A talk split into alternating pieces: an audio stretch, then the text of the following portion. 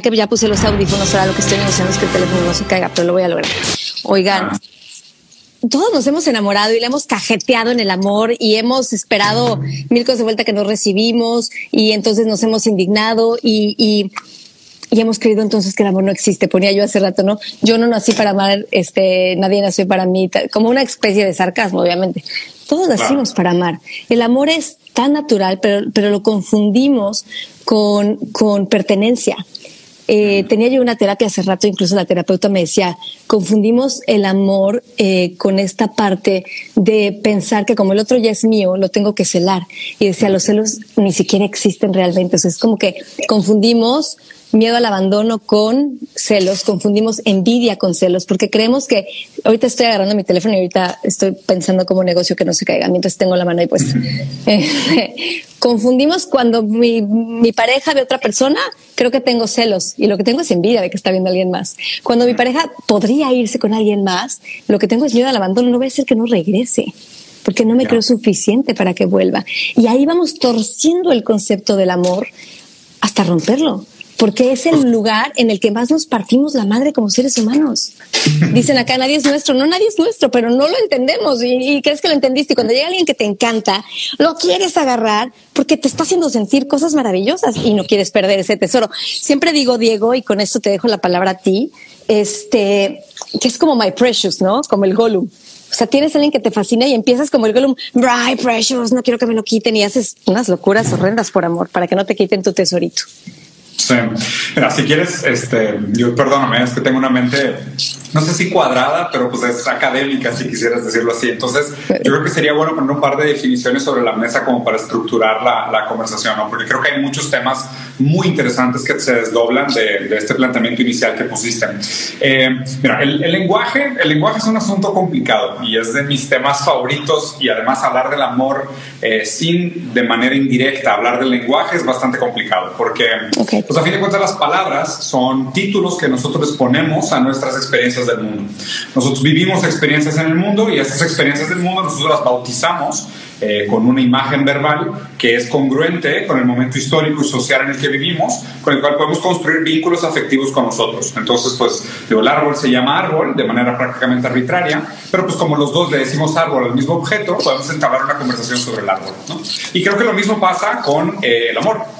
De hecho, uno de mis libros favoritos sobre el tema, que se los recomiendo muchísimo, se llama Fragmentos de un discurso amoroso, de un escritor que se llama Eric Fromm, que es psicoanalista, de hecho es, es europeo, pero dio clase en UNAM, un gran, gran pensador. Y, y, el libro está construido a manera de tratar de desmistificar qué es el amor, pero viéndolo como esta malla de significados que se interlazan. ¿No? Entonces, a fin de cuentas, nosotros estamos inseridos en el lenguaje, somos significados por el lenguaje. El lenguaje, de nuevo, son estos símbolos a los cuales nosotros atribuimos un valor y después entretejemos la experiencia de vida a través de estas definiciones de las palabras y estas definiciones de las palabras nos sirven para darle significado a nuestra experiencia de mundo. Entonces, ahora sí, hablando específicamente, ¿no? Sé que, sé que es un poco complejo, pero ¿qué quiero decir con esto? Que el amor, que por más que sea una experiencia bastante universal, que todo el mundo de una manera u otra puede decir que, que lo ha vivido, que lo ha sentido, que, todo el mundo ha experimentado el amor, ya sea el amor materno, fraternal, familiar, amoroso, los tres tipos de amores que hablaban los filósofos clásicos, hacia arriba, hacia medio, hacia abajo, eh, eros, ágape y filia. Eh, todos hemos vivido algún tipo de amor, pero las palabras que nosotros usamos para describir esa experiencia varían mucho y tienen mucho que ver con nuestra experiencia particular del mundo. ¿okay? Entonces, por ejemplo, ya los, los subtemas o los, los, vamos a decir, los subtítulos que le ponemos al amor, amor posesivo, amor tóxico, amor celoso, ¿sabes? Todos estos subtítulos que son como subpuntos abajo del, del gran sentimiento eh, difícil de explicar que llamamos relación amorosa, eh, son experiencias muy individuales. Entonces, yo la verdad es que me resisto mucho a hacer este tipo de aseveraciones como la que comentabas, ¿no? De hoy, los celos no existen. Eh, pues digo, no sé, depende a qué te refieras como, con celos, como tú lo dijiste. A lo mejor no es celo lo que estás sintiendo, es un proceso de pérdida que mal trabajado se siente como una ruptura, pero realmente como el objeto al cual tú dedicas tu libido nunca fue tuyo, pues a lo mejor no tienes derecho a celar, ¿no? Pero eso no quiere decir que el celo no exista, sino que simplemente que el celo está como enmarañado en una serie de sentimientos y conceptos y predisposiciones que dificultan su, eh, su actuar o su desenlace en, la vida saludable, por decirlo así. ¿no? Bueno, ¿quién te da derecho o no a celar o a ponerle el nombre de celo? No, no, a ver, esto es un ejemplo y algo que pongo en la mesa. O sea, tampoco es que yo crea que ni estoy autorizada para ni estoy autorizada para decir el celo existe no. Estoy poniendo ejemplos de cómo nosotros construimos nuestras relaciones amorosas porque es lo más común que las construyamos, las construyamos desde ahí, que termine siendo una experiencia súper placentera y que a través de los meses empiece el miedo a perder esta experiencia súper placentera,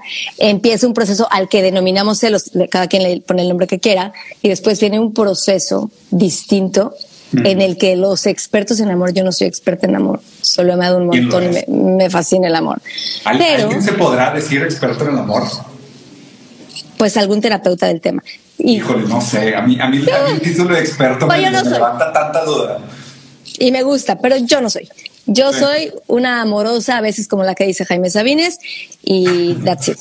Sí, yo también, yo me declaro enamorado del amor, pero experto en el amor para nada. bueno, me parece demasiado. Es más, inclusive el título me parece como soberbio y celoso, decirse experto ah, en el amor. Me gusta, me gusta. ¿Cómo te atreves, güey? Has vivido todo tipo de amor en el mundo como para declararte experto. ¿De dónde viene esa soberbia, no? Me gusta, me gusta. a huevo. por eso me gusta, me gusta, por ejemplo, en, en, en la filosofía clásica hay tres palabras para referirse a tipos de amor, ¿no? Que es el ágape, el eros y la filia.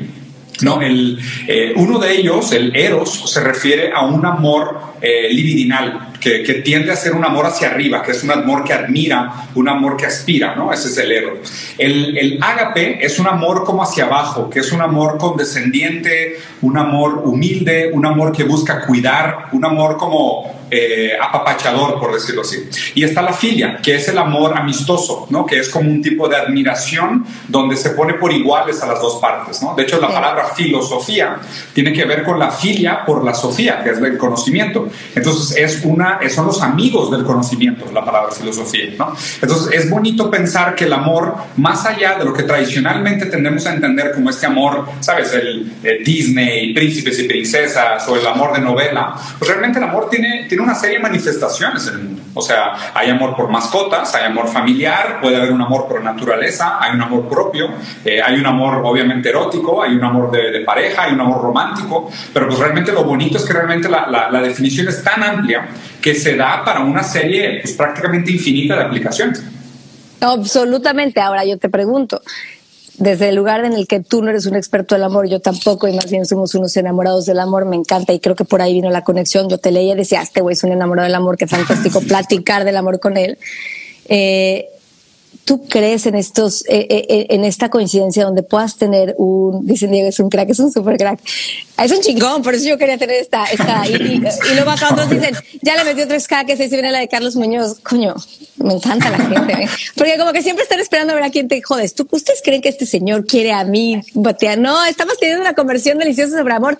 Ábranse un vino. No estén esperando a ver en qué momento viene el jaque. Ábranse un vino y gocen de la conversión del amor y participen, puta madre, participen.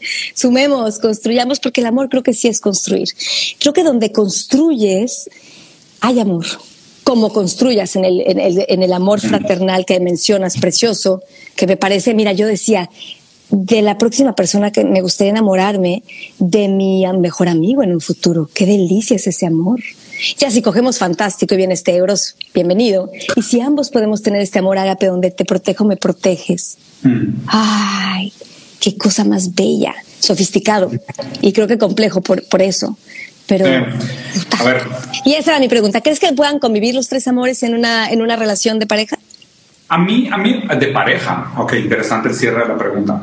Eh, lo, que pasa es que hay otro componente interesante de las relaciones amorosas que son el componente físico. El cuerpo, eh, de alguna manera, digo, yo la verdad es que, o sea, dentro del mundo de la filosofía, yo me considero más materialista que idealista. De hecho, me considero bastante materialista.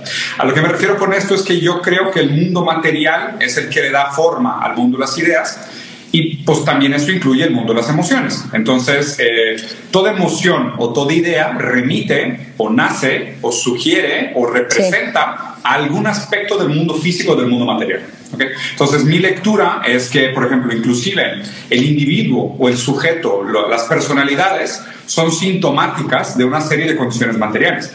Por ende, eh, mucho de lo que estamos aprendiendo hoy en día, por ejemplo, sobre la inteligencia del estómago, eh, la inteligencia del cuerpo en términos de salud, que tiene que ver con bienestar, con el comer bien, con, con hacer ejercicio, con dormir bien, con tener un buen cuidado de tu cuerpo, eh, produce una serie de reacciones químicas en tu cuerpo que afectan tus emociones. Y eso es pues, lo más reciente que hay en, en, neurociencia, en entender la relación del segundo cerebro, que es el estómago, el microbioma, con nuestras emociones. Entonces, esto obviamente pues pone, no en jaque, pero nos obliga a hacer una relectura de, de mucho de lo que se, se, interpretaba tradicionalmente como psicología y algunas cosas de filosofía también, ¿no? incluyendo el amor. ¿no? El proceso amoroso, el proceso de enamoramiento, tiene también diferentes etapas de el, el cual el cuerpo eh, tiene una serie de reacciones químicas. Libera endorfinas, libera dopamina, o sea, crea un, cierto vínculo eh, adictivo al cuerpo del otro. O sea, se sabe también que las relaciones físicas, las relaciones sexuales bien sucedidas, principalmente cuando culminan en un muy delicioso orgasmo, pues acaba creando un vínculo todavía más íntimo entre los dos. Muy delicioso y muy bienvenido orgasmo. Obviamente, ¿no? Pero es, que tocas el cielo. tanta falta le hace a la gente, sí, sí, sí, cabrón. Y, pero, pero, pero, es, pero y tengan más orgasmos. Y, lo raro aquí, Claudia, es pensar en la relación dialéctica entre esas dos cosas. O sea, para mí lo que es interesante de esto es pensar, o sea, ¿qué viene primero? Viene una cierta predisposición física al cuerpo del otro, lo cual da la posibilidad de que se entable un, vínculo afectivo que culmina en una relación sexual, que culmina en un orgasmo, en el mejor de los casos, para los dos, y ese orgasmo libera una serie de reacciones químicas que fortalece todavía más el vínculo y te pide que estés todavía más apegado a la otra persona. Entonces es, interesante pensar en esta relación del cuerpo con lo, con lo, con lo emocional, ¿no? De la misma manera que, a ver, y por algo decimos que el amor se hace. O sea, hacer el amor se refiere pues digo, esta es, esta es, mi lectura, ¿no? O sea, hacer el amor se refiere de alguna manera a que químicamente nosotros construimos lo físico necesario para que el cuerpo cree las endorfinas y las relaciones químicas necesarias para que el amor se produzca. ¡Qué bello! Eso que acabas de decir, sí vamos a dejar guardado esto en un feed y ese va a ser el título. Ese, ya dijiste el, título, el amor se hace. Uh, porque claro, empieza este vínculo. Ahora, si el amor se cortó tu audio. El amor, y viene este vínculo fantástico. Perdón, eh, eh, una llamada que entraba. Ok, el amor se hace, coincido, me fascina. Hacemos el amor y empezamos a crear este amor. ¿En qué momento ¿Cuál es ese? Porque creo que todos acá tenemos esta pregunta y, y, quisiera ver tu punto de vista, una vez más, aclarando que no eres experto en el amor, yo tampoco que expertos en el amor no sirven, quien ama de todas las maneras posibles. ¿Qué onda? Ok, el amor se hace. ¿En qué momento, qué, crees que pasa que se deshace el amor? Mm. Bueno, mira, ahí voy a usar, la verdad es que definiciones del amor hay muchas y muy bonitas, ¿no? Te, voy a decir, yo, la mía personal es un poco más compleja porque tiene más que ver con mi propia vivencia de vida. Eh, a mí me parece que el amor es mucho más un proceso. Eh, el amor, principalmente cuando se habla del amor en pareja, que es el, el, eros. El, amor afectivo, libidinal y demás, me parece que es un amor que necesita sí o sí reeditarse con el tiempo. O sea, que uno no puede, yo no creo, yo no creo en el amor de la vida, ¿sabes? Que, ah, encontré el amor de mi vida. Yo no creo en esas cosas. A mí me parece que la suerte más grande que puede tener una pareja es enamorarse muchas veces de la misma persona. O sea, si tú logras, logras estar en una relación, tienes la suficiente paciencia, convicción, madurez emocional para negociar con la pareja y, esperar a que el proceso de amor se vuelva a dar, sí te puedes enamorar dos veces de la misma persona. Sí, sí se puede. O sea, yo mismo te lo puedo decir, lo he platicado con mi pareja muchas veces. O sea, yo me he enamorado más de una vez pues, de mi mujer en diferentes momentos de mi vida, porque antes yo no sabía cómo ella iba a ser como madre.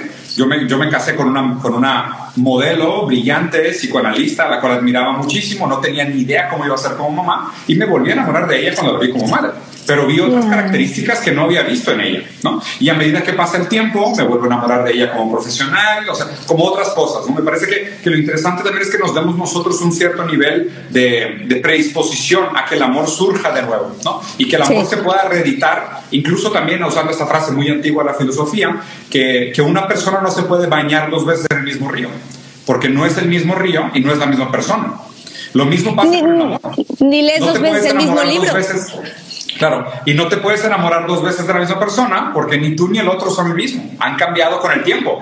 Físicamente y experiencialmente han cambiado, ¿no? Entonces mi definición del amor tiene más que ver con esto de como los procesos y obviamente también parte de mi filosofía es la dialéctica, que es un proceso en sí cíclico. Entonces yo creo que hay algo muy bonito en tratar de eh, tenerle paciencia a los procesos amorosos y verlos como ciclos que, que sí pueden ser recurrentes dadas las condiciones necesarias. Pero respondiendo a tu pregunta de qué pasa con el proceso de desenamoramiento, ¿no? Ahí voy a entrar más a otro pensador que me gusta mucho, que es Jacques Lacan, que es uno de los alumnos de Freud, que dio una, una, revisitada al psicoanálisis freudiano. Y Lacan tenía la definición, que es una de mis favoritas del amor, que dice, amar es dar lo que no se tiene a quien no es. ¿Okay? suena complicado, pero el, a fin de cuentas el amor está intrínsecamente relacionado al concepto de deseo. Al concepto de desear y al concepto de ser deseado, ¿no? Porque el amor viene como a ser esta manifestación romántica del deseo aunque el deseo nosotros lo podamos sentir por conceptos abstractos como el éxito, tener una casa, eh, ser un gran profesional, ser un gran papá, deseo ser más guapo, deseo ser más inteligente, deseo tener una bonita familia, el deseo cuando está volcado hacia otro sujeto ya se vuelve amor. Porque es el deseo hacia una subjetividad y no tanto un concepto abstracto o un objeto o una meta. Entonces, amar es dar lo que no se tiene a quien no es. ¿Por qué? Porque cuando nosotros amamos a alguien, esa persona no es, no es quien nosotros creemos que es, no es como la idealizamos, no es como quisiéramos, no es ni siquiera como ella misma se percibe. Hay una desconexión entre el sujeto y la realidad detrás del sujeto. Entonces, amar es dar lo que no se tiene a quien no es. ¿A qué se refiere con dar lo que no se tiene?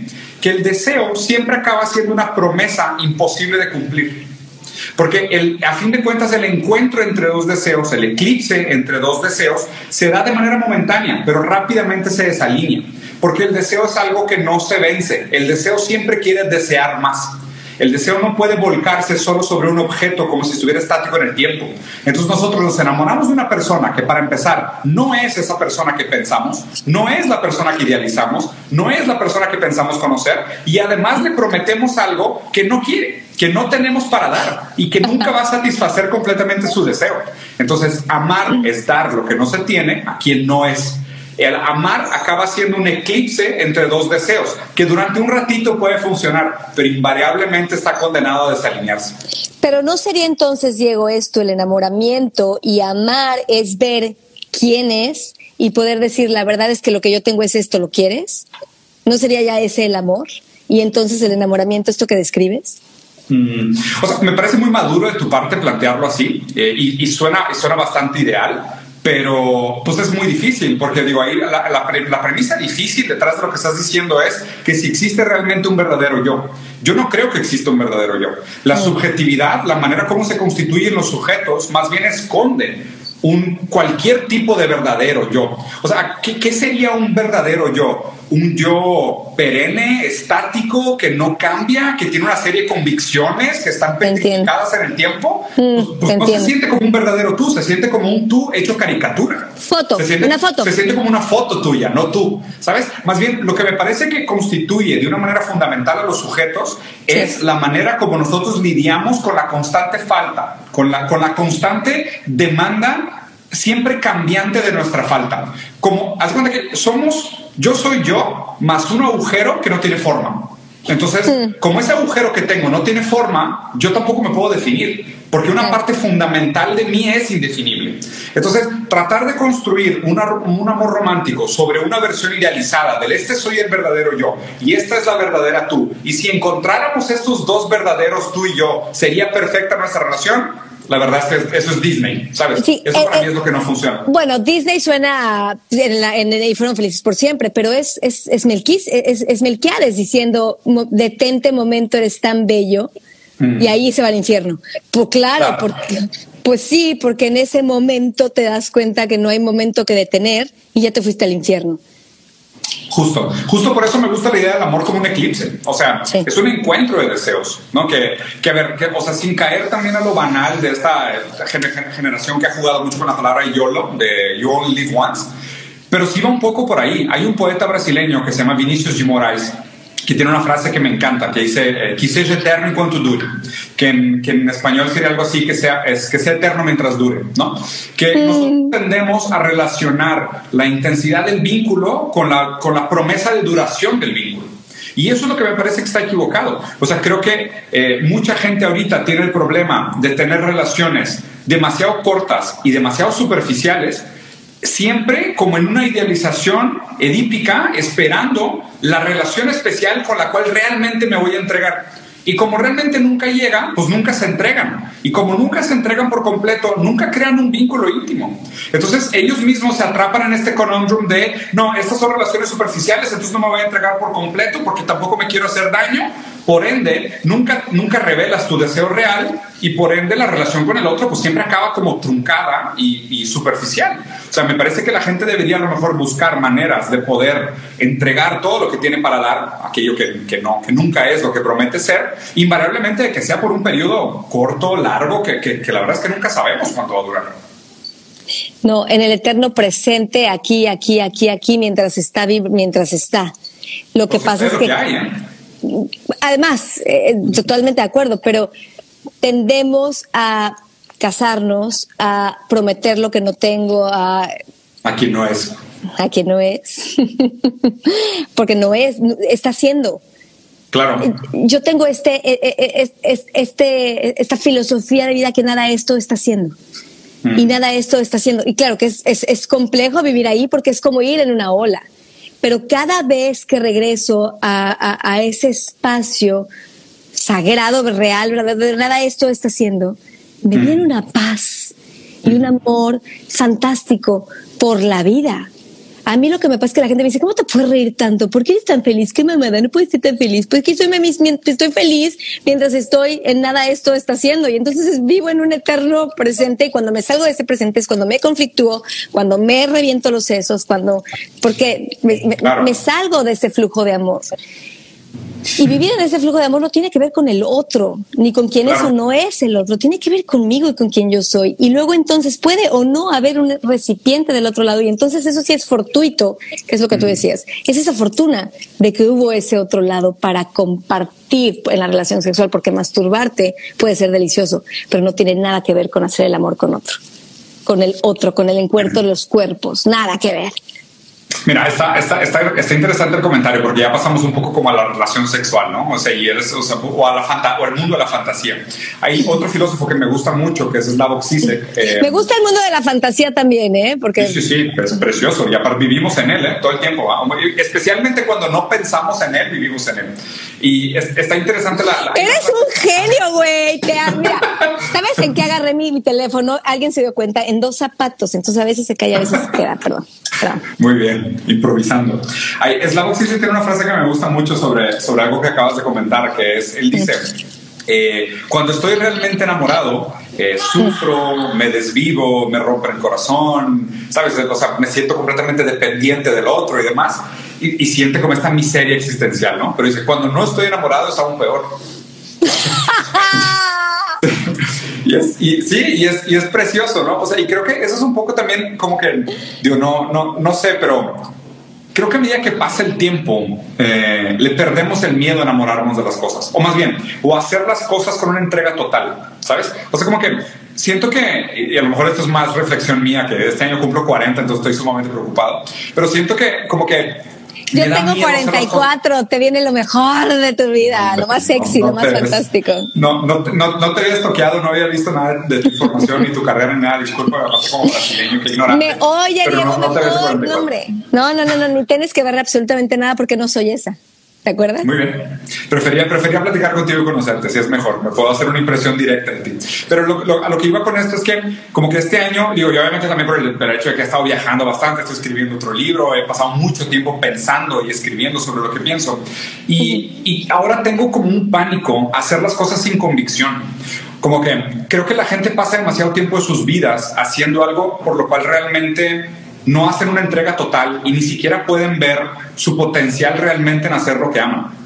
¿no? Y, me refiero tanto a estar en una relación como a desarrollarte artísticamente o de estudiar un tema a profundidad, viajar por el mundo con los ojos curiosos que deberíamos, ¿sabes? O sea, me preocupa que la gente pasa por la vida sin la suficiente entrega para, para vivir la vida como se debería, ¿sabes? Y, y creo que esto está al borde del pensamiento New Age que detesto, no lo, digo de ninguna manera banal, como, ah, disfruten su vida al máximo, porque eso suena como, cómprate más ropa, gástate dinero que no tienes, endeudate, eh, ponle el cuerno a tu pareja, y, o sea, no, no va por ahí. O sea, el, el, es, es, casi al contrario, ¿no? Es casi como una postura estoica. Freud es el que decía que madurar es sacrificar los placeres a corto plazo por los placeres a largo plazo.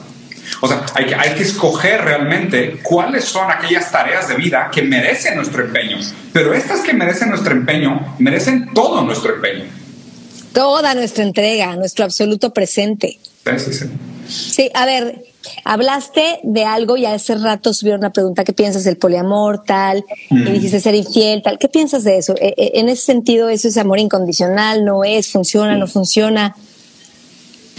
A ver, sobre el poliamor. Eh, yo sinceramente soy a favor. Yo creo que el, proceso de la familia o del núcleo familiar tradicional es bastante anticuado.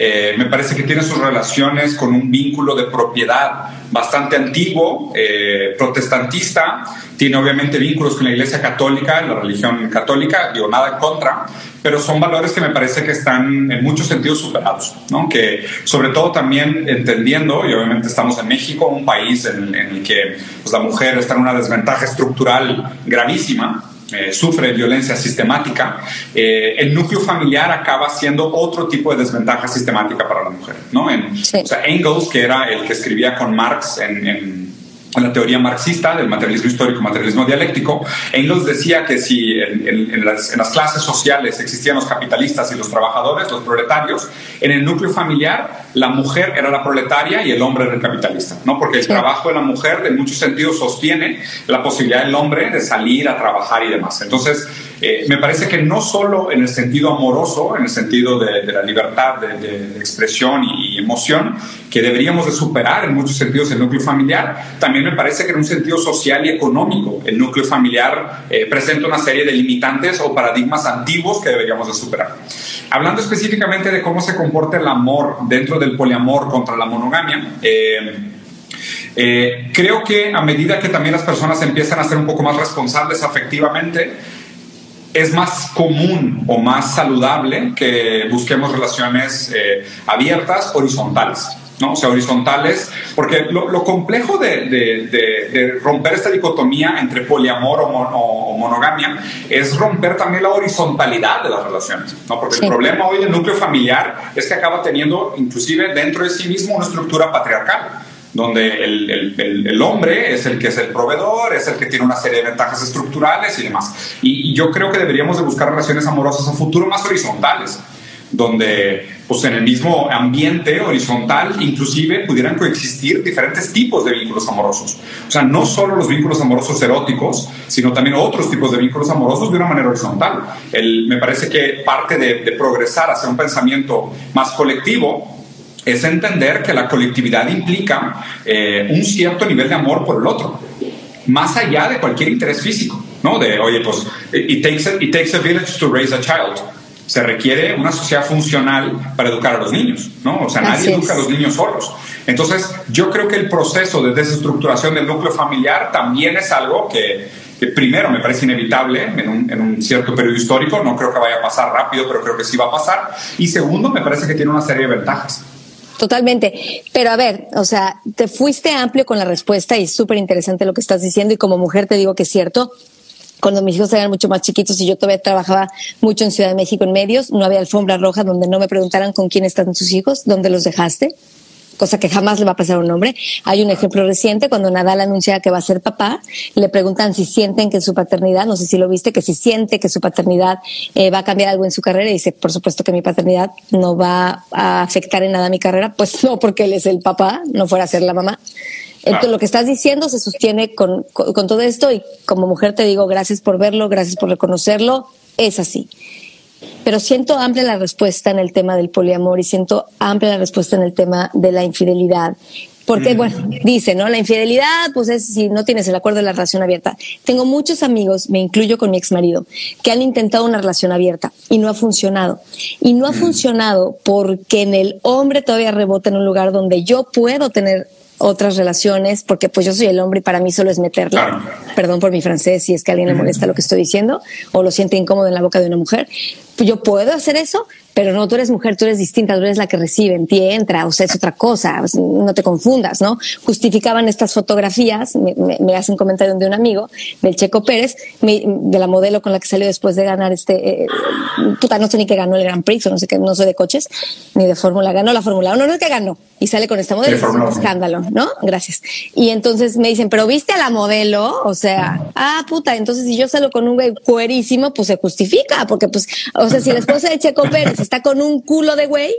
Ah, puta, pero viste al güey. No suena igual, ¿verdad? Todavía estamos perdidos ahí y esta respuesta que das me, me significa todo lo que estoy diciendo y espero ser clara pero todavía no entiendo qué piensas bien del tema de abro o no la infidelidad. no, no, no. Fíjate que la infidelidad creo que son acuerdos que se rompen. Creo que eso ya nos queda claro a todos, ¿no? O sea, mi acuerdo es monogamia, estoy con alguien más, rompí el acuerdo. Eso es infidelidad. Ah. Pero vamos un poco paso más adelante. Ya estamos en 2022. Olvidemos eso.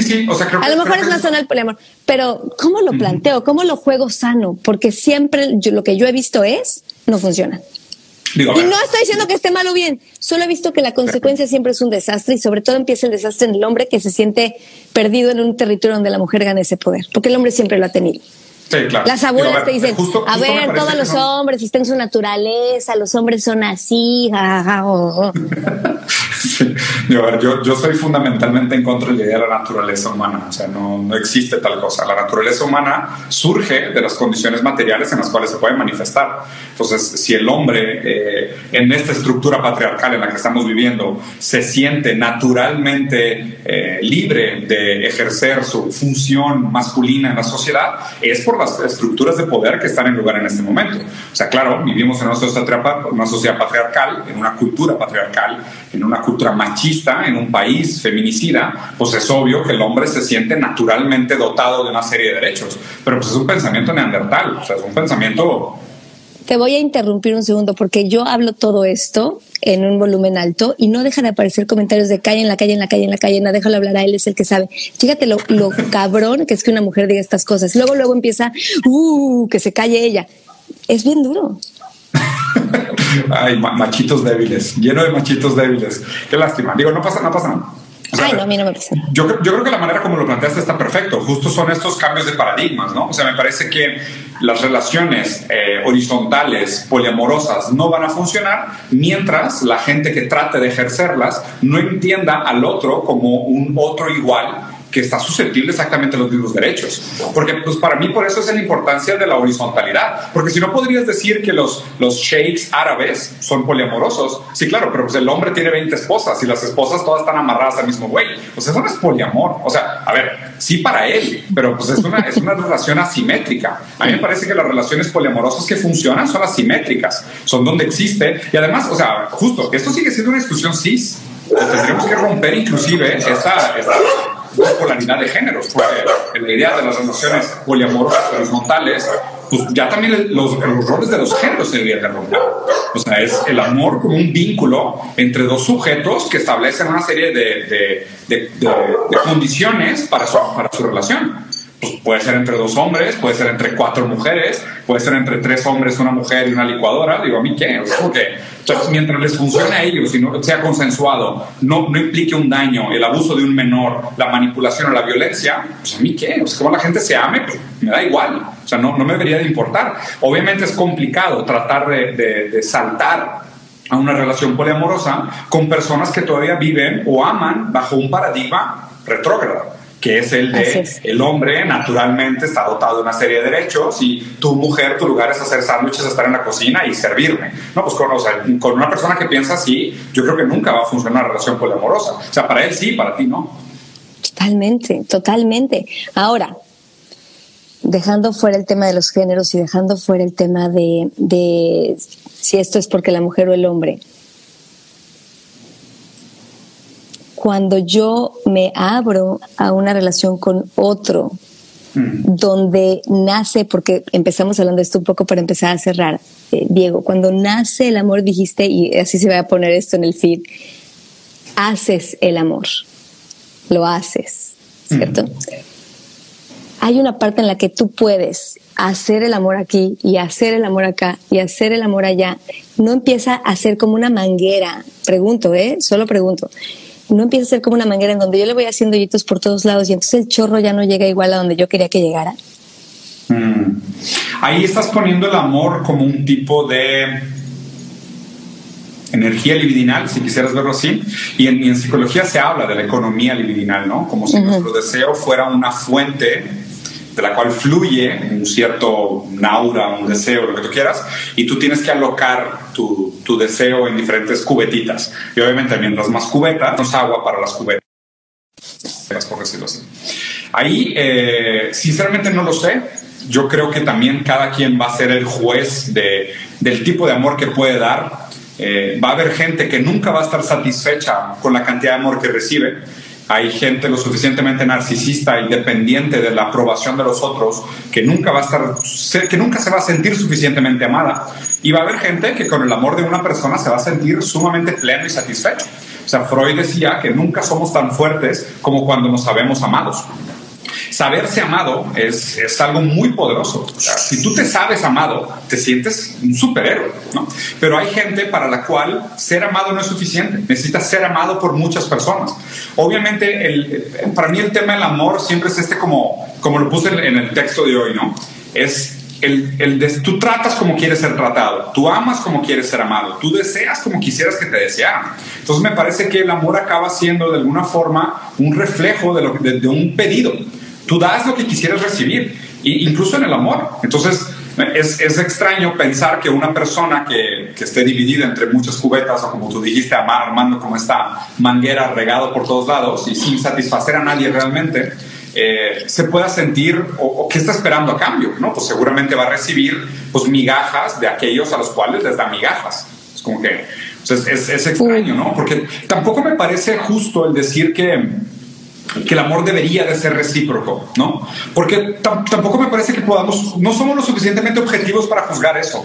¿Cómo voy a saber si, si la... A ver, entre lo que yo quisiera hacer, lo que hago, lo que termino haciendo, lo que tú entiendes, lo que quieres entender y lo que creo que entendiste, se da un vínculo, ¿no? Y pues, y en esa maraña es, pues uno piensa que hizo más que el otro, uno cree que está sacrificando más que el otro, uno esperaba de más, uno hace actos simbólicos silenciosos que el otro no se da cuenta, ¿no? O sea, el, amor está lleno de desencuentros. O sea, por eso también se recalca constantemente la importancia de tener una comunicación clara, o por lo menos un intento de una comunicación clara. Yo creo que cuando la gente deja de intentar pelear por el amor, es el principio del declive, es el principio del, del fin. Y me quedo con un concepto que ponías en la mesa al principio, padrísimo, precioso, fantástico y creo que indispensable para el amor y para reenamorarte de esta misma persona que decías es muy afortunado. La paciencia en el amor, esas pausas, esa paciencia que te permite ese reinventarte, me parece precioso porque creo que es lo que le da la verdadera oportunidad a pasar tiempo con una persona prolongado, que es el sueño de todos. Por eso la promesa es hasta que la muerte nos separe. Sí, de hecho Derrida, Derrida decía ¿no? que, eh, que ningún amor se ha concretado por completo hasta la muerte, porque pues mientras estén vivas las dos personas se puede todavía reeditar, pueden pasar nuevas cosas, entonces pues no hay, no hay amores que se, que se rindan realmente hasta que no hayan muerto. Digo, lo cual me parece un poco romántico de más, creo que podríamos ser un poco más pragmáticos, no hay que esperar a, finales tan fatalistas y drásticos. Eh, yo creo que estamos viviendo una etapa complicada, venimos de un encierro de pandemia, donde perdimos mucho contacto físico, eh, la gente tuvo que volver a armar sus relaciones amorosas a través de medios digitales, eh, el, el momento consumista, superficial, banal, que estamos viviendo también de redes sociales no es ideal para las buenas relaciones amorosas. Eh, y creo que hay algunas cosas para las cuales vale la pena pelear, ¿no? O sea, tener un buen vínculo, enamorarte, un buen abrazo, una buena relación, una buena relación con el cuerpo del otro eh, un buen amor propio, son cosas sobre las cuales todavía vale la pena pelear y creo que, que, realmente el periodo de pandemia nos hizo mucho daño. Eh, por estas cosas hay, hay importante, pues como haces muy bien y la verdad es que te agradezco mucho el espacio, poner de nuevo y de nuevo estos temas sobre la mesa, que la gente aprenda a hablar del tema, desmistifiquen, rompan también estas posturas eh, retrógradas, conservadoras de, de quién tiene la voz, quién es el experto, quién es el que puede hablar con autoría o no, cuando realmente pues, del amor todos estamos aprendiendo mientras lo hacemos. Uf, uf. Yo te agradezco a ti el, el, haber aceptado este espacio, Diego. Es delicioso. Esto se va a quedar en mi feed guardado. Y yo deseo, eh, con este espacio que nos dimos para dialogar sobre el amor, desde ningún lugar de expertos, solamente desde el lugar de dos seres humanos enamorados del amor. Eso es lo que yo leí en lo que escribes cuando escribes del amor y que hoy confirmo después de este diálogo fantástico contigo, eh, que se repita, que se repita en algún momento, que, que coincidamos nuevamente, que esto se vuelva además en persona. Te admiro profundamente. Qué, eh, qué bonito el momento que dedicaste a, a tu compañera de vida. Se siente ese amor. claro, es, evidente. No voy ni a preguntártelo porque sería una falta de respeto de mi parte, pero me queda claro que tú estás con ella y solo con ella. Eres, Un, eres un hombre fantástico. ¿Y sabes qué? Qué bonito que tengas esta mente conectada al corazón, Diego. Creo que eso es lo que te hace tan poderoso y que siga un camino lleno de bendiciones para ti. Te admiro mucho. Ya te admirabas y, bueno, acá todo el mundo te, te, ha dicho unas cosas preciosas, pero te lo mereces. Qué padre que exista gente como tú en el mundo, Diego me voy profundamente halagado, no sé ni qué decir. No, hombre, te lo digo con el corazón en pero me los, me los robo. Te los mereces. con, el, con lágrimas en los ojos y el corazón en la mano. Qué linda, te agradezco mucho. La, verdad es que un placer. Te agradezco muchísimo las conversaciones. Son pocas, escasas, pero sumamente valiosas. Es parte de lo que las hace valiosas. Te acepto la invitación. Te invito. Si quieres, después grabamos un podcast y encantado. Yo lo subo a mi canal para que más gente lo vea. Ponemos ahí temas y ponemos un par de temas duros sobre la mesa y nos damos una buena platicada. Me gusta, eres un, eres un crack, me encantó. Gracias, bendiciones a tus hijos, a toda la gente que se conectó. Gracias, lo dejamos en el live con este título fantástico que puso Diego. El amor se hace. Y se hace y se hace. Véanlo, compártanlo. Gracias a los comentarios de toda la gente. La verdad es que qué, qué, qué padre dialogar sobre el amor desde el lugar de dos personas que además, fíjate, yo tengo este mote de, de niña televisa, jajaja, y, y, y me gusta mucho eh, tener estas conversaciones con gente como tú, porque mm. demitificamos. Yo un mismo año saqué un libro y salí súper sexy en una revista y todo, y a mí me gusta mucho eso del mundo. Me gusta mucho eso de las mujeres. Las mujeres podemos ser tantas cosas fantásticas y todavía nos queda por crear mucho. Y con hombres como tú en la mesa, poniendo estos temas al aire, es más, es, es, es más, es posible. Se abre esa, esa ventana para nosotras. Eh, es difícil como mujer ser libre eh, sexualmente, ser, ser, ser, ser, libre en muchos sentidos, ser guapa y ser inteligente. Es, es complejo. Y creo que has, sí, has puesto cosas bien interesantes en la mesa que creo que quien las pudo escuchar, pues son semillas que van a germinar. Gracias. Seguramente sí. Pues nos debemos un intercambio de libro también. Ya me quedé picado a ver qué escribiste. No, fue hace muchos años, fue con Miguel Ruiz, para chavos y todo, pero no Tengo, tengo tres, tres libros publicados. Ah, qué padre. Sí, yo, sí, yo, te doy, yo te doy una copia de los míos también, de los cuales ya me arrepiento, pero perfecto. Fue otro Diego el que los escribió. Oye, no, nada esto está haciendo. ¿Cómo eres esta frase? Esta, no te perdonas a ti, pero, pero, sé que sí te amas. Qué que, rica coincidencia. Esto faltó el vino, pero se va a repetir. y en ese podcast yo te avisé ese vino. Me va a encantar conocer a tu mujer. y este, te veo pronto. Sí, ya está puesto en la mesa. Esto, dejo esto en mi feed. Gracias, Diego. Gracias. Claudia, de nuevo, muchísimas gracias por el espacio. Abrazo grande.